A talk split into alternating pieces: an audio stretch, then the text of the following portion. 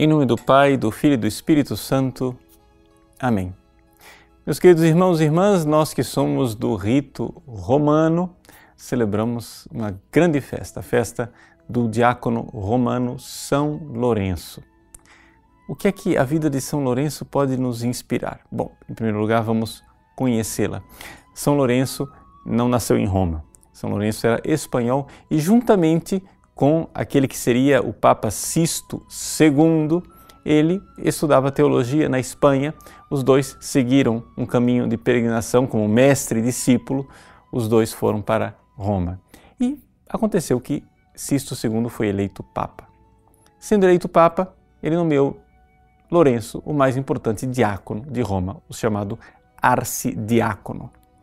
Pois bem, Lourenço como diácono, devia estar sempre próximo do Papa e ajudá-lo naquilo que era a função própria dos diáconos. Se vocês forem ver lá nos Atos Apóstolos, vocês irão ver que os apóstolos haviam escolhido diáconos que cuidassem dos pobres das viúvas, que assistissem às mesas, para que os apóstolos estivessem mais livres. E assim era com o Papa.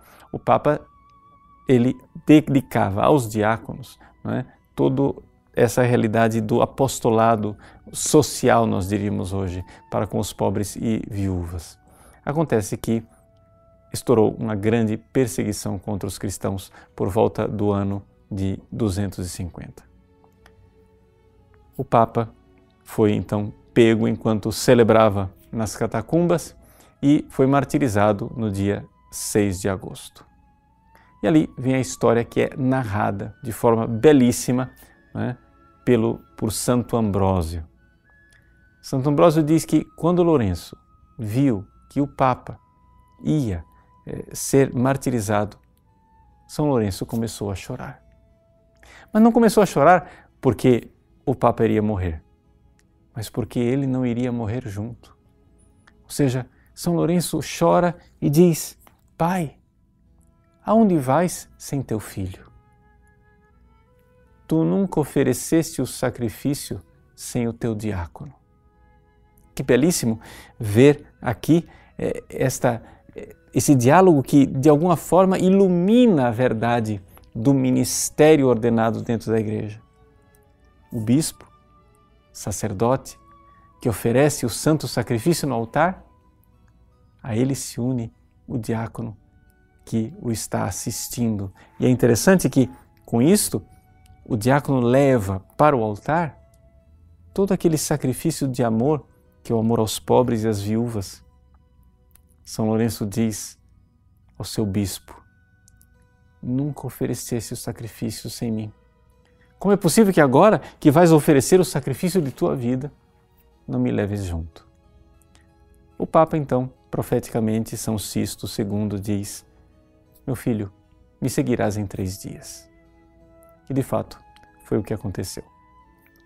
Lourenço foi deixado, por quê? Porque o prefeito da cidade queria que ele, que era responsável do dinheiro, entregasse o tesouro da igreja. Lourenço reúne os pobres, aleijados, viúvas e órfãos.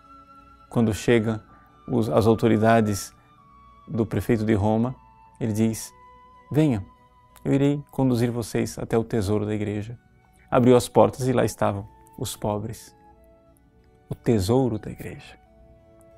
Diante daquela cena, as autoridades ficaram muito irritadas. Então, Lourenço foi condenado a uma morte, não a morte sumária, mas uma morte torturante. E ele então foi assado numa grelha. É famosa é, a a história do diácono que, sendo assado de um lado, padecendo aqueles sofrimentos, certamente com a graça do Espírito Santo, ele, que estava tão unido a Cristo, naqueles padecimentos, disse: podem agora virar do outro lado, porque esse lado já está cozido. As pessoas tendem a não acreditar e avaliar isso como uma lenda, mas nós conhecendo aquilo que a graça de Deus é capaz de produzir nos santos, podemos dizer, pode bem ser verdade que de fato ele tenha sido tocado por esta força da graça de Deus, que é maior do que a força humana. Seja como for, São Lourenço nos ensina o que é verdadeiramente ser um ministro do Evangelho. Aquele que sobe ao altar para se oferecer em sacrifício. Que Ele reze a Deus por nós e que o Senhor nos dê santos ministros que subam ao altar se oferecendo em sacrifício. Em nome do Pai, e do Filho, e do Espírito Santo. Amém.